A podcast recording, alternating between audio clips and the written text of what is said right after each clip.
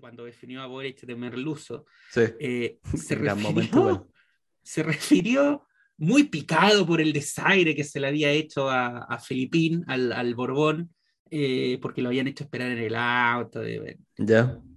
ya, eh, él nos tiene esperando todavía que, que España se proclame una república y se enoja porque lo, por- porque lo hacen esperar a él, pero bueno. Y bueno. Eh, Carlos Herrera, eh, picado porque le habían herido a su rey, se refirió a nuestra jefa de protocolo de la Cancillería Nacional, eh, la señora Manaji Pacarati, ya. eh, que había ido al evento con su traje formal de su cultura. Ella es pascuense, de Rapanui, ya. un traje polinésico.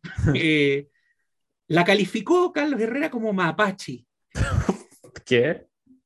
No, no, porque él, él- él- no- no sé. A ver, en España, convengamos, no hay mapaches. No. Y, y creo que él tampoco ha andado mucho en su vida por la Polinesia, quizás no sabe cómo se viste la gente en la Polinesia, pero vio ese atuendo polinésico por primera vez, que a él le debe haber parecido hawaiano, Ya. y, y dijo, que además tú cachai cómo son los españoles, también este, este, este tipo probablemente ni sabía que nosotros tenemos una colonia en la Polinesia, o sea, Claro. eh, él, él de verdad debe haber pensado que era un disfraz de esta señora, pero... Que era por eh, gusto, claro. a él le pareció que era una mapache eh, y la definió como mapache. Ahora, claro, eh, anda a decirle a él lo que parecen los matadores en una corrida de toros, po, weón, porque Eso está claro.